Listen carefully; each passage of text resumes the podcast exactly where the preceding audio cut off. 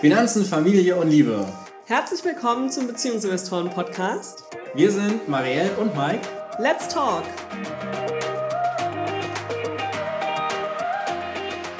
Herzlich willkommen im Beziehungsinvestoren Podcast. Heute wieder einmal mit einer Interviewfolge. Wir haben heute ein sehr spannendes Paar zu Gast, das uns einen Einblick geben wird in ihr Vereinbarkeitsmodell und darin, ja, wie Sie Familie leben und für sich definiert haben. Herzlich willkommen, ihr beiden. Hallo, Ines und Jens. Wir freuen uns sehr, euch zu Gast zu haben und sagen erstmal Hallo. Hallo, wir sind auch total happy, dass ihr uns eingeladen habt als äh, Be Beziehungsinvestoren. Also fühlen uns sehr geehrt. Ja. Möchtet ihr euch direkt zum Start mal für unsere Hörerinnen und Hörer vorstellen? Denn die wissen vielleicht gar nicht, wer ihr seid. Ja, also wir sind ein Unternehmer-Ehepaar. Mein Name ist Ines Imdal. Ich bin wie mein Mann auch Diplompsychologin und wir haben eine Unternehmensgeschichte hinter uns, die jetzt schon deutlich über 25 Jahre ist. Haben vor zehn Jahren nochmal neu gegründet, unter anderem um die Vereinbarkeit besser leben zu können. Haben ein paar Mitarbeiter und wir haben gemeinsam vier Kinder. Mein Mann will auch was sagen, ganz sicher. Also ich äh, lasse gerne Ines den Vortritt. Da ist Grunde alles gut zusammengefasst. Wir sind leidenschaftliche Psychologen, lieben es zusammenzuarbeiten und haben aus unserer Sicht ein für uns gutes Modell gefunden, Familie, Beruf und unsere Leidenschaften zu vereinbaren. Ja, dann sind hier heute ja einige Psychologen zusammen und ich bin als BWLerin ein bisschen die Outsiderin. Mike ist ja auch Psychologe. Von daher mal schauen, was das für die Folge bedeutet. In meinem ersten Leben war ich Bankkaufmann. Vielleicht hilft das. Aha, das ist eine spannende Kombination. Jetzt hast du ja gerade schon gesagt, ihr habt vier Kinder. Wie alt sind denn eure Kinder und mögt ihr uns vielleicht direkt mal erzählen, wie euer Familienmodell heute aussieht? Also unsere Kinder sind schon etwas größer. Unser jüngstes Kind ist zwölf, unsere Tochter, unsere einzige Tochter, wir haben äh, ansonsten drei Jungs, ist 14. Ein weiteres Kind ist äh, vorletzte Woche äh, erwachsen geworden ähm, und ist 18 und der älteste ist 22 Jahre alt. Genau. Wo du nach dem Vereinbarkeitsmodell fragst, wir machen ja sehr viel Marktforschung und reden viel mit Frauen, Paaren, aber auch eben sehr viel mit Frauen. Und da ist vor ein paar Monaten mir aufgefallen, dass das Thema Vereinbarkeit sich in den letzten 20 Jahren offenbar nicht besonders stark entwickelt hat. Zumindest hatte ich den Eindruck in unseren Studien, dass die gleichen Probleme, die wir damals auf dem Tisch hatten, immer noch auf dem Tisch sind. Und deswegen habe ich ja so mal einen Post gemacht, in dem wir das Modell ein bisschen dargestellt haben.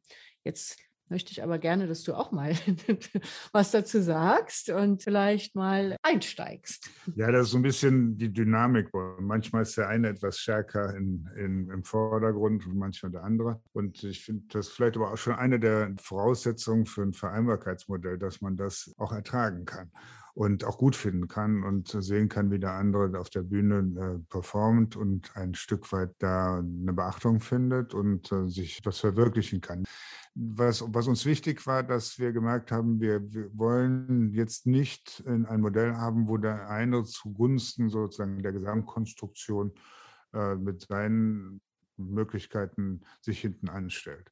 Und wir haben aber beide das Gefühl gehabt, dass es auch wichtig ist, dass wir irgendwie in der Familie auch präsent sind. Und wir wollten auch beide beruflich weiter nach vorne kommen. Und dann war die Frage, wie kriegt man das eigentlich zusammen?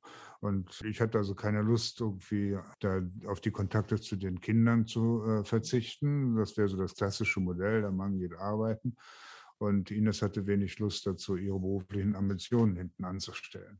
Und wir hatten aber, und das war so die Krux, wir hatten auch gleichzeitig das Gefühl, jetzt beide gehen in halbe Tage. Also damit wollen wir niemanden diskreditieren, aber das war es nicht für uns. Also man muss auch mal so ein bisschen auch die Form finden, die zu einem passt. Und äh, wir leben ja in Zeiten, wo man vielleicht noch nicht alles kann und wo auch viele, viele Widerstände noch gegen neuere Varianten gibt. Aber es gibt immerhin die Möglichkeit, doch irgendwie was zu versuchen. Und das haben wir dann, dann gemacht. Und jetzt würde ich gerne wieder Ines das Wort lassen. Also, to make a long story short, wir haben ein Modell entwickelt, auch gleich während der Schwangerschaft mit dem ersten Kind, äh, das wie folgt aussieht. Wir haben beide vorgehabt, Vollzeit zu arbeiten und beide vorgehabt, uns um die Kinder zu kümmern oder damals ja das erste Kind und haben die Woche in lange und kurze Tage aufgeteilt. Also montags kurz, dienstags lang, mittwochs kurz und umgekehrt.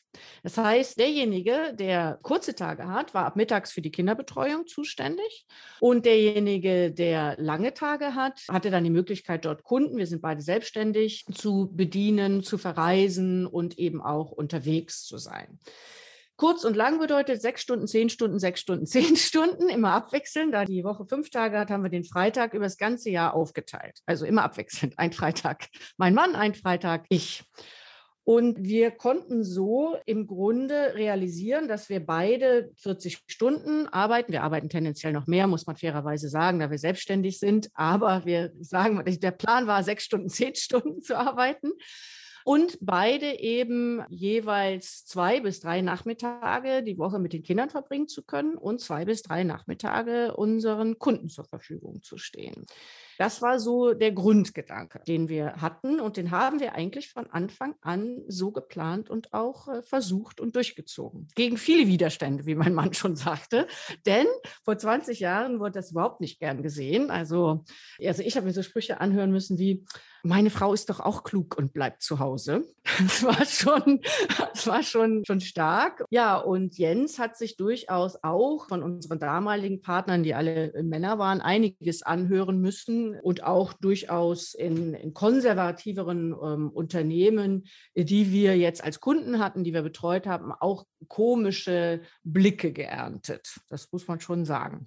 Ich finde es äh, so spannend, euer Vorgehen zu hören, weil ihr habt euch erst über eure Bedürfnisse unterhalten. Ihr habt euch erst überlegt, was ist euch denn wichtig? Also der Kontakt zu den Kindern und gleichzeitig aber auch quasi eure Leidenschaft in der Arbeit weiter fortzuentwickeln und seid dann erst in die Lösungsebene gegangen.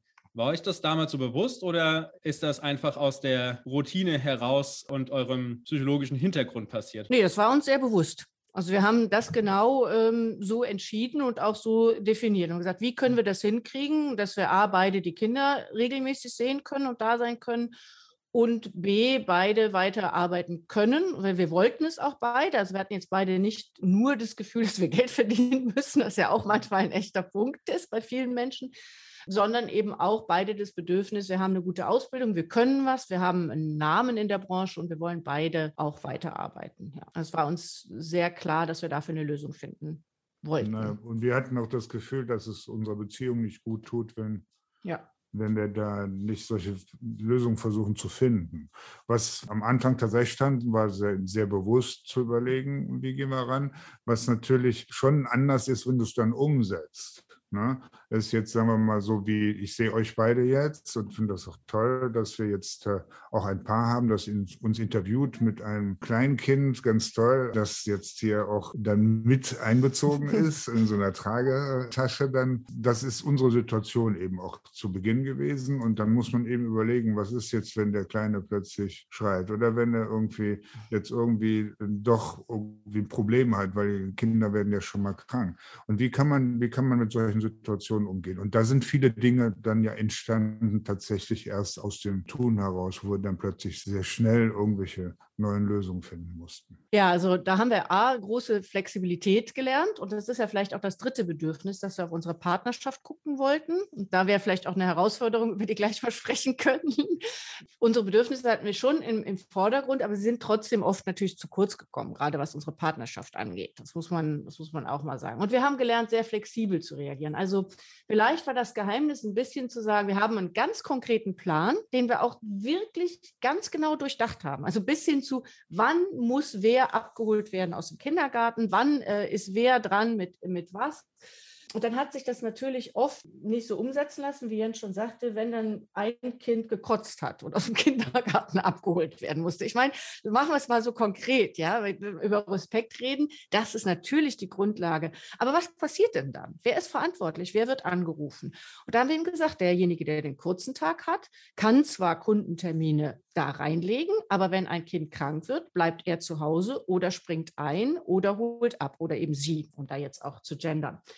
Das haben wir eigentlich ziemlich konsequent durchgezogen. Ich erinnere mich an Situationen, wo Jens dann zum Beispiel unterwegs war mit einer Journalistin, ein Interview gegeben hat und parallel auch ein Kind abgeholt hat aus dem Kindergarten oder wo wir mitten in einer Kundenpräsentation waren. Wir machen ja Forschung, das stellen wir den Kunden vor und ja, wir mussten ein kotzendes Kind aus der Schule abholen. Und es bei der Präsentation äh, war es dann halt trotzdem mit dabei. Also haben wir unseren Kindern hier und da auch mal was zugemutet. Natürlich nicht immer, das waren eher Ausnahmesituationen, wenn es gar nicht anders ging, haben wir aber gemacht. Was sich dann im Laufe der Zeit als sehr wertvoll herausgestellt hat, ist, dass wir eine Sekretärin haben, also eine Geschäftsführungsassistenz, die nicht nur unsere beruflichen Termine koordiniert, sondern immer ein Auge darauf hat, dass die Kinder auch mit betreut sind. Also nicht, dass sie Kinderbetreuung organisiert, aber zum Beispiel darauf achtet, dass wir nicht beide gleichzeitig morgens um sechs nicht da sein können, weil einer übernachtet hat und der andere schon los muss. Das sind so Kleinigkeiten, ne? also dass da darauf geachtet wird, was ja durchaus oft vorgekommen ist. Wir mussten viel reisen. Das sind Dinge, da hat unsere Assistentin, die in unserem Unternehmen angestellt ist, einen besonderen Job. Ja, also die musste das mitbedienen. Das haben wir aber auch bei der Einstellung immer gesagt, dass das dazugehört, uns als Familienunternehmen im wahrsten Sinne des Wortes komplett zu managen. Würdet ihr sagen, dass Vereinbarkeit für euch als Selbstständige einfacher war, als es gewesen wäre, wärt ihr angestellt gewesen? Na, ich glaube, das kriegen wir tatsächlich häufiger zu hören. Das ist auf den ersten Blick naheliegend, weil man sagt, Selbstständige können viel stärker die Art und Weise des Arbeitens gestalten, als wenn ich in einem festen Angestelltenverhältnis bin. Aber das stimmt so nicht. Also es ist immer so, dass beide Dinge Vor- und Nachteile haben. Aber wenn ich in einem Unternehmen bin, das ein solches Vereinbarkeitsmodell mitträgt, dann kann ich dann auch einfordern, dass ich entsprechend mit den Zeiten und den Herausforderungen, die damit verbunden sind, auch Arbeiten zugeteilt bekomme oder dafür verantwortlich gemacht werde. Also da würde das Unternehmen, wenn man sich einmal darauf committed hat, wird, würde einen unterstützen. Bei uns ist es so, dass wir ja einmal die Erfahrung konkret gemacht haben mit den seinerzeitigen Partnern, dass plötzlich Leute, die ein bisschen doch im Wettbewerb mit uns waren auf der Partnerebene, plötzlich Anwesenheit zum politischen Thema gemacht haben. Da man in diesem Vereinbarkeitsmodell natürlich viel auch damals schon Homeoffice-Lösungen gemacht oder eher auf Effizienz geachtet war, haben die Leute da plötzlich, vorzugsweise Männer, dann da irgendwie 10, 12, 14 Stunden rumgesessen und haben gesagt, ich diene dem Unternehmen in einer ganz anderen Art und Weise durch meine Präsenz. Und dann wurden politisch geprägte Diskussionen an so einem Thema dann festgemacht. Und das hat tatsächlich dazu geführt, dass wir gesagt haben, wenn das dann so ein Umfeld ist, passt das nicht, das kriegen wir nicht zusammen. Und dann haben wir da mal Reibereien und haben vor daher gesagt, wir gründen unser eigenes Unternehmen, wo wir es tatsächlich ein Stück weit so gestalten konnten und machen jetzt auch bei jeder Einstellung das zur Bedingung. Also die Leute müssen tatsächlich, wenn die zu uns kommen, sagen wir, so sind wir, so machen wir das und prüf dich. Wenn du sagst, ja, du kannst dir das so vorstellen, dann komm mit an Bord, sehr gerne. Aber wenn du sagst, ich habe das schon ein Problem, weil dein Ehepaar ist oder weil die Kinder gemeinsam haben, dann bleib lieber weg, dann wirst du hier nicht glücklich. Ne? Also insofern mussten wir ein Stück weit dieses Credo tatsächlich auch selber aufstellen und gestalten. Das war wichtig. Also es ist nicht abhängig von angestellt oder selbstständig, sondern man muss sich die Rahmenbedingungen selber schaffen. Und das, glaube ich, geht auch in zumindest halbwegs aufgeschlossenen Unternehmen. Wenn Frauen und Männer gleichzeitig sagen, ne, wir möchten arbeiten und Job und Familie hängt zusammen. Das ist ja auch so eine komische künstliche Trennung, dass man sagt, da ist die Familie, da ist der Job. Das hat ja total viel Einfluss aufeinander. Und glücklicherweise hat Corona das ja noch mal ein bisschen deutlich gemacht. Nicht, dass es das entstresst hat, aber es hat es deutlich gemacht, dass es zusammenhängt. Und man darf auch nie unterschätzen, äh, welche Herausforderungen das für Selbstständige äh, bedeutet. Ich gebe nur ein kurzes Beispiel. Ich war mal eingeladen in Hamburg. Da ging es um strategische Szenarien auf einer Vorstandsebene. Und der Vorstand fand das so faszinierend, dass er sagte, wir machen jetzt hier Open End, wir bezahlen auch alles, die Übernachtung und ich würde gerne bis mitten in der Nacht mit Ihnen und hier den Kollegen zusammen weiter an der Sache feilen. Und dann habe ich sagen müssen, nee, das finde ich toll, dass Sie das toll finden, aber ich muss jetzt fahren, weil am nächsten Tag hatte meine Frau dann einen Termin woanders und es war ein Babysitter, der wartete. Und dann habe ich gesagt, ja, tut mir leid, es wird so nicht weitergehen heute Abend. Und das hat er mir übel genommen, ja. ne, weil der natürlich dann auch in seiner Empfinden und er hat doch jetzt hier was möglich gemacht und er hat fünfmal gefragt, ob es nicht doch möglich war. Ja. Also dann kriegst du auch Druck. Von daher sollte man sich das nicht schönreden. Die Selbstständigkeit erleichtert das nur bedingt. Genau, man ist vielleicht in sich selbst etwas flexibler von der Zeitgestaltung, aber die Kundinnen haben natürlich auch eine Agenda und die haben auch einen Zeitplan. Und äh, wenn man dann gerade in der Präsentation steckt und angerufen wird, man muss das Kind jetzt abholen, so dann muss man das ja auch erstmal kommunizieren. Und dann braucht man auch erstmal eine Kundin, die Verständnis dafür hat, dass man jetzt die Präsentation für eine halbe Stunde unterbricht, um dann wieder zurückzukommen, das Ganze fortzuführen. Oder die Präsentation auf eine andere Woche zu legen. Genau. So, also da hängt sehr, sehr viel mit dran und da ist eben das interne Zeitmanagement zwischen euch beiden quasi nur ein Faktor von vielen, damit das Ganze vereinbart werden kann. Mhm. Und das mhm. gilt natürlich in der Arbeitswelt, bei, wenn man angestellt ist, genauso. Da ist ein Faktor die, die Flexibilität, aber natürlich auch die Sicherheit und so weiter sind dann nochmal ganz andere Themen, die man dann hinbekommt. Und ich finde, ihr habt das gerade so schön gesagt mit der Kommunikation, äh, dass die so wichtig ist, weil das, das ist egal, ob man ja selbstständig ist oder angestellt. Man muss reden mit den Leuten ne? und man muss im Unternehmen reden, man muss da ganz klar sagen, was man sich vorstellt, was die eigenen Bedürfnisse und Wünsche sind, um dann auch in eine Lösungsfindung reinzugehen. Und ansonsten ist es von vornherein leider schon so zum Scheitern verurteilt. Du, da, da sagst du was ganz Wichtiges und den meisten ist es ja peinlich zu sagen, ich muss jetzt mein Kind abholen oder das hat Bedürfnisse oder ich kann das auch jetzt irgendwie nicht da lassen und schreien lassen oder fremd betreuen lassen. Es hat die Windpocken. Ja, also und da finde ich, hat Jens was ganz Wichtiges gesagt, das muss man sich erstmal trauen. Das stößt oft auf Widerstände, gerade auch bei Männern. Also bei Frauen ist es dann vielleicht noch akzeptierter, es sei denn, sie arbeiten nicht Teilzeit. Und das habe ich ja auch nicht getan. Also da ist dann auch der gleiche Anspruch und ein Unverständnis da, dass man jetzt äh, das Kind nicht wegorganisiert hat. Jedenfalls nicht komplett. Wir haben es ja sehr gut organisiert, aber es kann eben immer was dazwischen kommen. Kinder und Familie und das Leben selbst hat eben Unwägbarkeiten, die man nicht wegplanen kann egal wie gut man plant. Und ich finde, da sind wir alle, also Männer wie Frauen, aufgefordert, das wirklich immer wieder auch darzustellen, sich nicht zu schämen, nicht zu sagen, das ist mir jetzt peinlich, dass da ein sechs Monate altes, tolles, süßes Baby ist oder ein Kindergartenkind, ja. Weil warum soll es einem peinlich sein? Und diese Haltung hat sich nach meinem Empfinden in den letzten 20 Jahren wenig geändert und wird immer noch nicht als was Positives gesehen, sondern immer noch was, am besten bist du organisiert, wenn man gar nicht mitkriegt, dass du ein Kind hast. Ja, also das ist ja sowas, was irgendwie immer noch als Ideal in den Köpfen ist. Schade eigentlich. Und ich glaube, es ist wichtig, dass man daran arbeitet, dass da die Maßstäbe verändert werden. Denn meine Erfahrung ist, dass wenn du eine Präsentation unterbrichst mit der Begründung, oh, meine Mutter ist schwer gestürzt, da muss dringend jemand hin oder mein Vater hat, äh, um, um, im Klischee zu bleiben, einen Herzinfarkt äh, erlitten oder so, der Braun, dann würde niemand verlangen, dass du diese Präsentation weiterführst, sondern jeder hätte Verständnis hat, da müssen sie sich jetzt drum kümmern, da kann der Kollege vielleicht übernehmen und so. Wenn ich aber sage, mein Kind kotzt, dann haben irgendwie alle das Gefühl, ja, wieso, kann sich doch jemand anders drum kümmern. Und das ist nicht richtig. Stimmt, ja.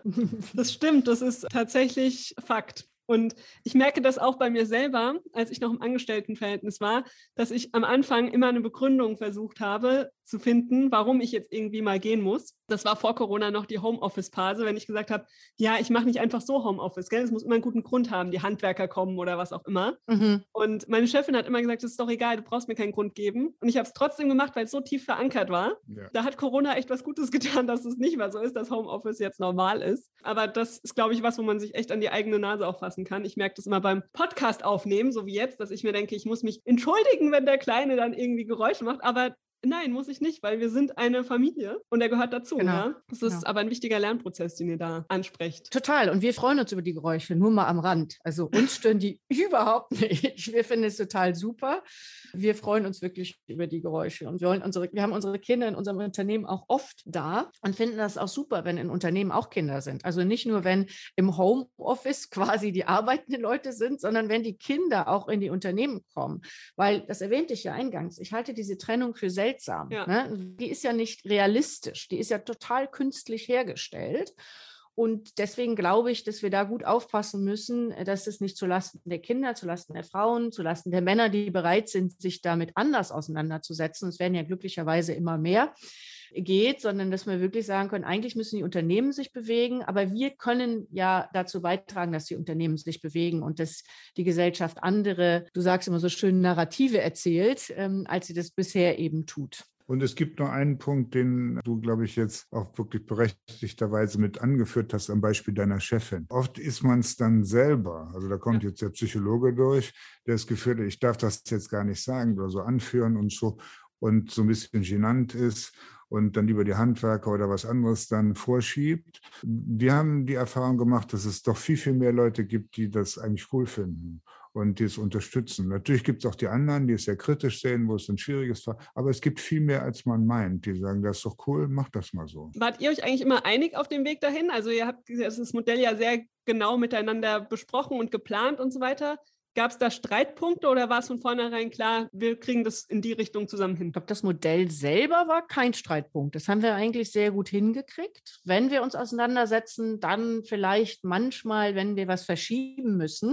Also wir haben ja noch nicht alles erzählt. Wenn jetzt zum Beispiel ein wichtiger Termin an einem Tag wäre, der jetzt mein kurzer Tag ist, dann kann ich die Assistentin anrufen und fragen, könnte ich den Tag tauschen? So geht es dann auch. Also, den, da, dass ich da vielleicht dann den Kunden doch bedienen kann.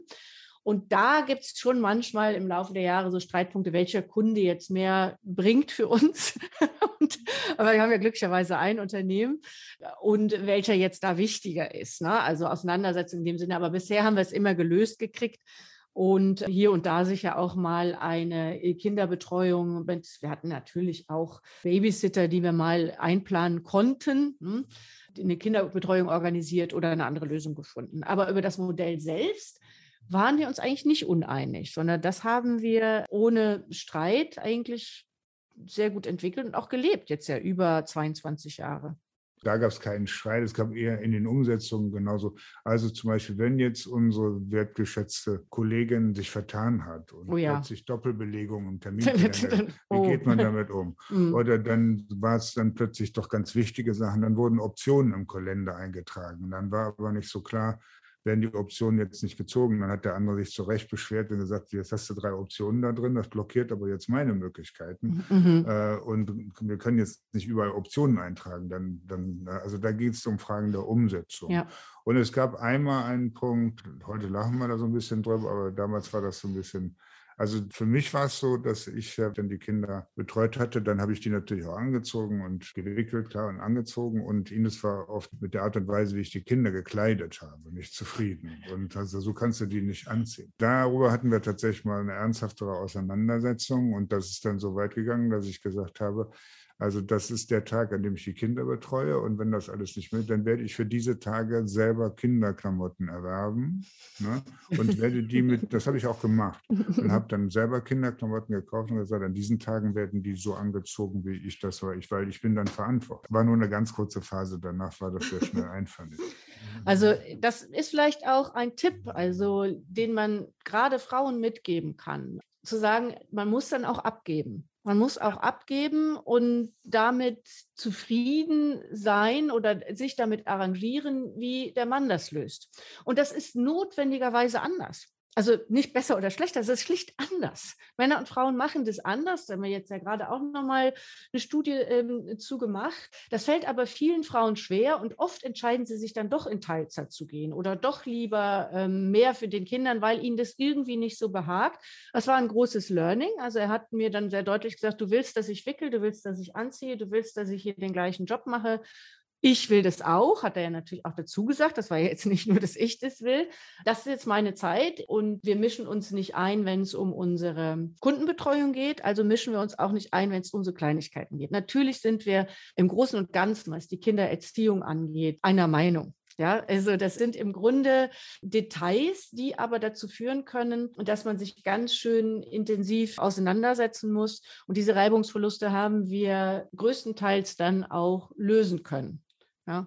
Aber das wäre wirklich ein, ein, entscheidender Tipp, das da auch abzugeben mhm. an die Paare. Und das ist ja auch tatsächlich für die Kinder eine ganz gute und wichtige Sache. Ne? Mama und Papa sind ja nicht eine Person, sondern das sind genau. zwei verschiedene Personen, die Dinge unterschiedlich lösen. Und aus den unterschiedlichen Lösungen heraus lernen Kinder ja auch ganz viel für sich selbst, wo man sich auf diesem Spektrum denn einordnen möchte, wie man das denn machen möchte, was man denn daraus lernen will. So, das gibt viel mehr Möglichkeiten, als wenn das immer alles das Gleiche und das Identische ist. Das ist Familiendiversity, wo du so schön schreibst. Ja, ja genau. genau so. Und es kommt ja auch ab einem bestimmten Alter noch die Meinung des Kindes dazu. Ne? Also unser Großer ist heute mit Strumpfhose und darüber zu großer Schlafanzughose in den Kindergarten abmarschiert. Da brauche ich nicht drüber diskutieren, ob er jetzt die Jeans anziehen will oder muss oder soll, sondern er hat da jetzt die Hose an und hat die Jeans in seinem Rucksack drin und wenn er im Laufe des Tages merkt, die ist zu groß, die rutscht die ganze Zeit, dann kann er es ändern. Aber er hat ja auch noch seine Meinung und die Selbstbestimmung über seinen Körper, was er denn da jetzt anziehen will und wie er denn draußen rumlaufen möchte. Absolut. Also unser jüngster Sohn ist gerne in den Kleidern seiner Schwester in den Kindergarten gegangen. Das mochten wir sehr gerne. Er hat immer vor dem Kleiderschrank gesagt, Mama, kannst du mir auch so schöne Kleider kaufen? Und gab es aber im Kindergarten viele Kinder, insbesondere dann leider auch wieder Jungs, die ihm das sehr ausgetrieben haben. Ja, aber die Selbstbestimmung finden wir auch ganz wichtig. Übrigens wird das mit der Selbstbestimmung und der eigenen Meinung natürlich umso stärker, je mehr sie in die Pubertät kommen. Wir können da gerade ein Lied von singen. Es wird nicht weniger anstrengend und man schläft aus anderen Gründen nicht, weil die Kinder dann vielleicht sehr spät nach Hause kommen oder erlaubterweise, aber trotzdem findet man nicht so die Ruhe, äh, weil man sich doch auch immer freut, wenn sie wohlbehalten zurückgekommen sind. Ja, und es gibt vielleicht einen anderen Punkt. Ines hat davon gesprochen, abgeben zu können. Das gilt vielleicht auch für Männer. Es ist natürlich etwas anderes, ob ich im Selbstverständnis durch die Gegend laufe. Ich bin so der Ernährer der Familie und ich hole sozusagen die Kohle rein und habe von, vor dem Hintergrund vielleicht auch bestimmte Vorstellungen davon, äh, wo sind meine Kompetenzbereiche, was kann ich in der Familie sagen und bin da so der uneingeschränkte König. Das ist natürlich in so einem Modell anders. Also da ist es so, dass das tatsächlich deutlich gleichberechtigter ist und dass man auch da sozusagen von diesem klassischen männlichen äh, Habitus, also so ein bisschen macho-mäßiger auch da handhaben sein zu, das macht da weniger Sinn. Heißt nicht, dass man nicht sehr männlich auftreten kann und sollte, aber man muss dann jetzt nicht immer wie so ein König durch die Gegend Gegend rennen. Und das hat äh, meiner Erfahrung nach aber auch entlastende Qualitäten, weil so muss ich auch natürlich nicht auch immer alles schultern. Ne? Es ist äh, auf mehrere Schultern verteilt und fühlt sich von daher sehr gut und sehr partnerschaftlich an. Wo du das sagst mit dem Schultern, das ist also ein Punkt, den ich immer wieder in den Studien und so habe. Wir nennen das Teilzeitfalle für die Frauen.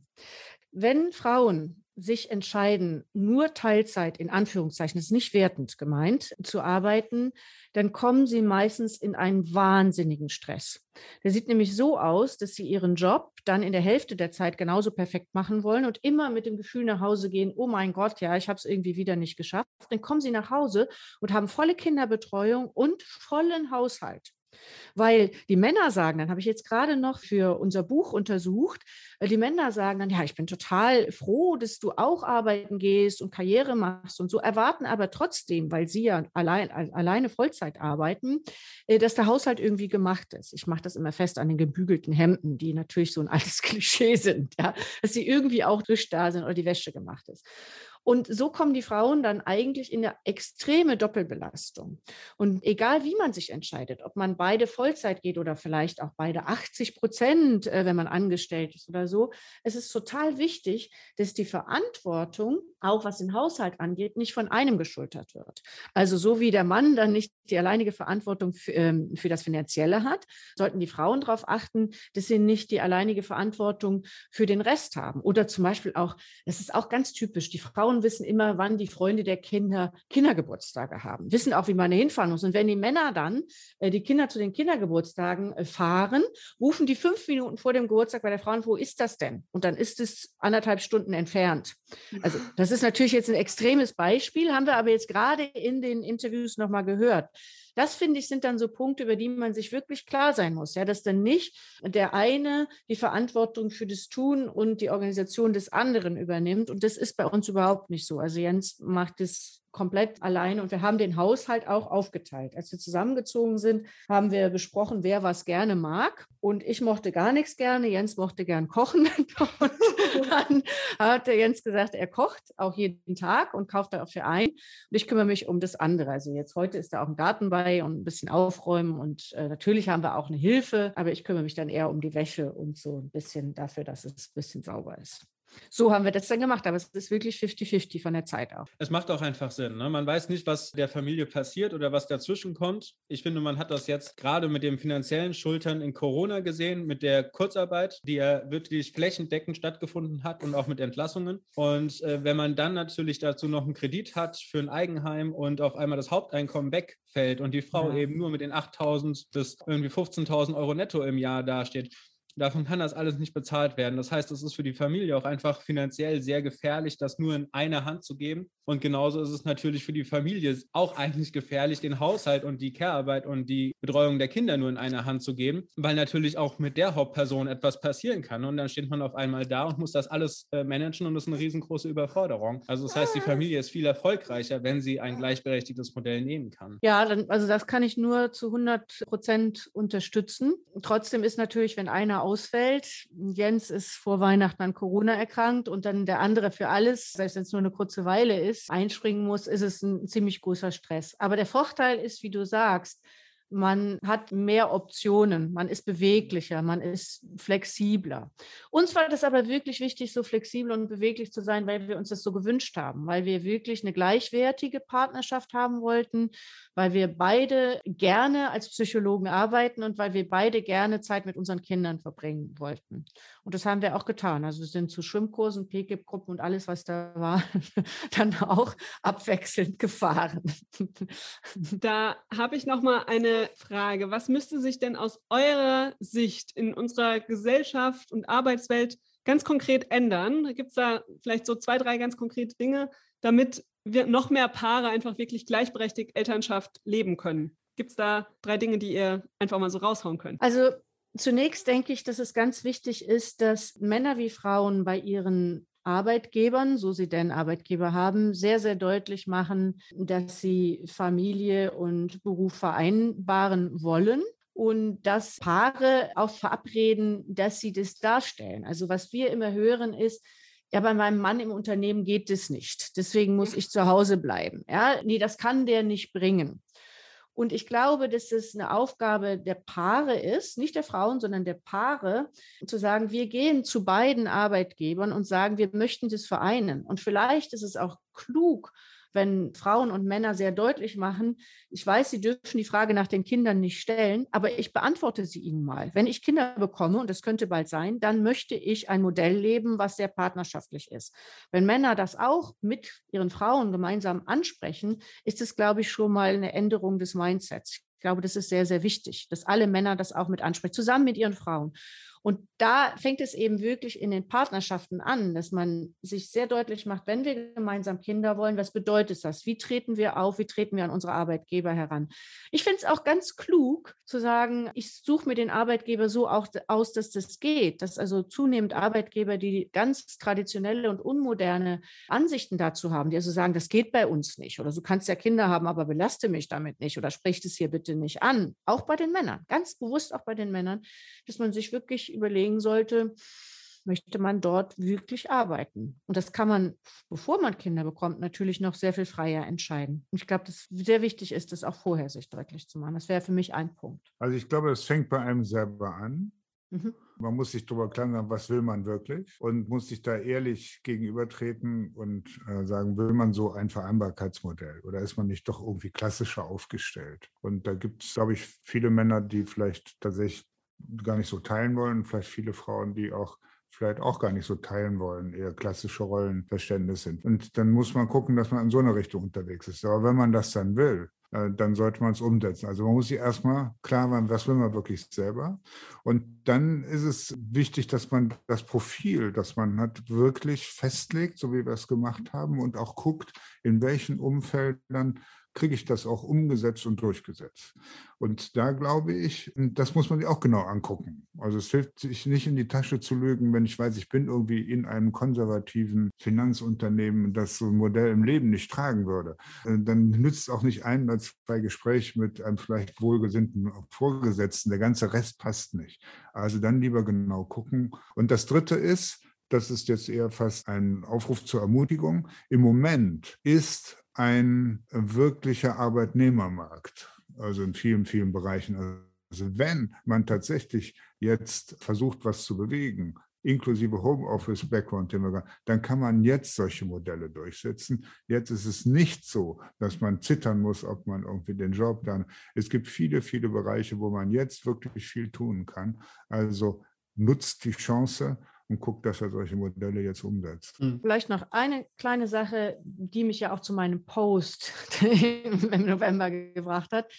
Ich habe halt auf Instagram ganz viele Vereinbarkeitsaccounts gefunden. Ne? Das sind dann Mama-Meetings, Vereinbarkeits, also ganz viele tolle Frauen, die sich da zusammengeschlossen haben. Und ich habe halt die ganze Zeit gedacht, warum sind das nur Frauen? Und das ist wirklich auch ein Appell an die Frauen zu sagen, ey, wenn wir über Vereinbarkeit reden, dann redet bitte nicht nur unter den Frauen, dann redet bitte direkt mit den Männern, denn nur so kommen wir einen Schritt weiter. Also kommt direkt als Paar daher, ja, und nicht als, als wir machen hier ein Frauennetzwerk. Ich habe nichts gegen Frauennetzwerke, die haben alle Vorteile. Nur ich finde, Vereinbarkeit hat ja schon im Wort dass es um Vereinbarkeit geht. Und das können die Frauen alleine nicht lösen. Und um es nochmal ein bisschen zu extremisieren, Verhütung ist ja auch nicht nur Frauensache. Deswegen ist die Vereinbarkeit auch nicht. Ja, ich finde das so, so schön, was ihr sagt, weil das auch einfach nochmal darlegt, Eltern werden und als Paar unterwegs sein bedeutet auch als Team unterwegs zu sein. Jetzt egal, in welche Richtung man das dann eventuell ausweiten möchte, aber man ist erstmal als Team da drin unterwegs. Und die zweite Sache, die ich auch super finde, dass ihr das so gesagt habt, ist bei den Arbeitgebern tatsächlich äh, da proaktiv das Gespräch zu suchen und zu sagen, naja, wie sieht es denn aus, wenn ich hier mal Familie bekomme? Auch das meiner Meinung nach auch gerne schon im Vorstellungsgespräch, ja. weil ich ja da rausfinden möchte, wo ist das denn? Und das finde ich so schön, dass ihr das sagt, weil ich höre leider auch bei diesen Vereinbarkeitsnetzwerken eher immer Familie raushalten, auf keinen Fall ansprechen, nicht im Erstgespräch, nicht im Kennenlerngespräch äh, darauf hinweisen oder nachfragen ich würde das auch sehr aktiv angehen, weil ich möchte ja wissen, wie macht das Unternehmen das Ganze denn? Und wenn das Unternehmen aufgrund meiner Frage schon mich aussortiert, dann habe ich alles richtig gemacht, ja. weil dann möchte ich da ja auch nicht arbeiten. Ja. Genau. Und wir sind ja selber nun auch Unternehmer. Für den Unternehmer wird man dadurch ja berechenbar. Mhm. Der weiß dann, aha, das kann dann kommen und so, so will er das machen. Und dann kann man sich überlegen, passt das hier rein oder passt das nicht rein. Und von da würde ich das auch immer ansprechen. Das hilft auch für alles weitere extrem. Ja. Also für uns ist das etwas, äh, was wir sehr positiv bewerten, insbesondere auch nochmal bei Männern, die es aktiv ansprechen. Als Arbeitgeber darf man es ja gar nicht ansprechen, was ja auch so eine verrückte Sache ist, weil es ja eher immer in die Richtung geht, naja, wenn die Kinder bekommen könnte, dann äh, wäre sie ja vielleicht nicht so interessant oder wenn sie noch schwanger werden will. Ich halte das für eine seltsame rechtliche Regelung. Also ich finde es eigentlich super, wenn man sich darüber klar macht, wie wollen wir zusammenarbeiten, wie wollen wir ein Stück oder vielleicht auch ein ganz langes Stück zusammen durchs Leben gehen, denn wir gehen durchs Leben zusammen, auch als, als Arbeitgeber und Arbeitnehmer. Und Jens hat ja schon mal gesagt, wir werden viele Arbeitskräfte und hochqualifizierte Leute in Zukunft brauchen, die es nicht mehr geben wird. Ja, sehr wichtig. Mhm. Vielen Dank dafür. Ich habe noch eine ganz andere Frage, denn wir sind ja ursprünglich mal ein Finanzblog gewesen für Paare. Deshalb fragen wir all unsere Gäste, ob ihr euch schon mal über Geld gestritten habt und wenn ja, wie ihr es gelöst habt. Wir haben das gestern diskutiert, diese Frage, und uns ist nicht eingefallen, dass wir uns schon mal über Geld gestritten haben. Wir sind uns da, nein, oder? Mhm. Wir haben uns noch nicht wirklich über Geld gestritten. Also wir überlegen schon, für was wir, was wir wie finanzieren und stemmen können. Der Tipp hier oder unsere Lösung hier ist, wir haben ja beide Einkommen und äh, wir versuchen, die großen Dinge eben gemeinsam zu stemmen. Aber wir haben natürlich auch große persönliche Freiheiten innerhalb dieser Gemeinsamkeit. Also wir haben schon natürlich intensive Gespräche darüber, wie wollen wir unsere Einkommen einsetzen. Mhm. Und ist beispielsweise das Verhältnis von aufgewendetem Einsatz und zu dem, was da unter Umständen auch bei rumkommt, bei projektbezogen oder auch insgesamt, ist das richtig, das Verhältnis? Sind die Geldmittel, die wir haben, auch wenn man es jetzt betriebswirtschaftlich betrachtet, ist, haben wir das gut gemacht? Äh, oder sollten wir da Sachen ändern? Das ist schon immer wieder auch sicherlich Thema. Aber wir glauben, das war gestern nochmal so ein Ergebnis, wir glauben, gerade weil wir eben in dieser partnerschaftlichen Art und Weise miteinander umgehen, gerade weil wir jeder unser Einkommen haben, sind auch die Streitpunkte dann vielleicht nicht so groß. Also es ist niemand da, der sagt, ich bin doch hier für alles äh, im Einkommen verantwortlich und von daher will ich auch mehr zu sagen haben und, und nicht jemand da, der jetzt psychologisch betrachtet, ich habe keinen Bock immer auf diese Abhängigkeiten und muss dir nachfragen.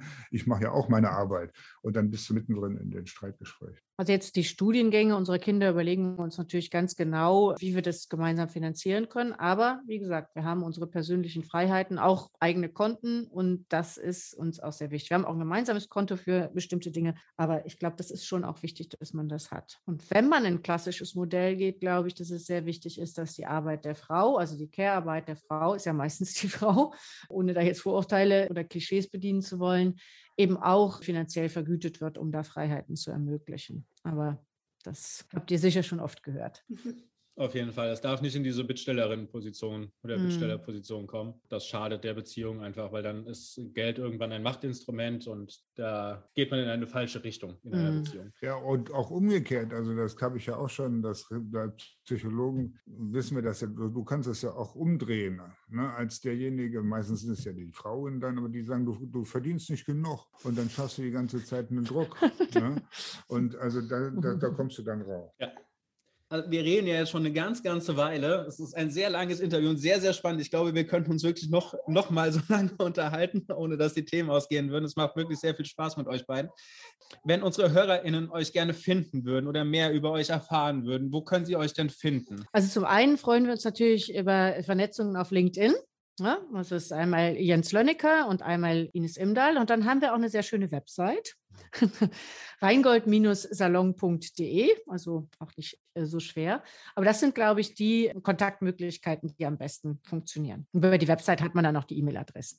Sehr gut, dann verlinken wir das auf jeden Fall in den Show Notes, Super. damit mhm. das alle finden können. Und ja, möchten als abschließende Frage von euch noch wissen, ob ihr ja ein abschließendes Statement an unsere Hörerinnen mitgeben möchtet, dann ist jetzt eure Bühne gegeben. Ich finde, wir haben ja ganz viele Statements gemacht. Ne? Also, also Vereinbarkeit, Auf jeden Fall. Ja, Vereinbarkeit geht. Ich denke, das ist, ähm, auch wenn man beruflich voll unterwegs sein möchte, Karriere machen möchte. Und ich glaube, es geht auch mit diesem kurze Tage, lange Tage Modell im Angestelltenverhältnis als Grundlage vielleicht und äh, als Anregung für Paare, die noch eine Idee suchen, wie das denn klappen kann. Ja, ich würde sagen, habt Mut. Habt Mut, die Lebensmodelle zu entwickeln, die ihr gerne leben wollt und lasst euch dann nicht irgendwie zu früh ins Boxhorn jagen. Vielen Dank. Das war wirklich sehr inspirierend und ja, wir freuen uns weiterhin zu verfolgen, wie es bei euch so weitergeht und werden, wie gesagt, alles verlinken. Vielen, vielen Dank für eure Zeit. Wir danken auch.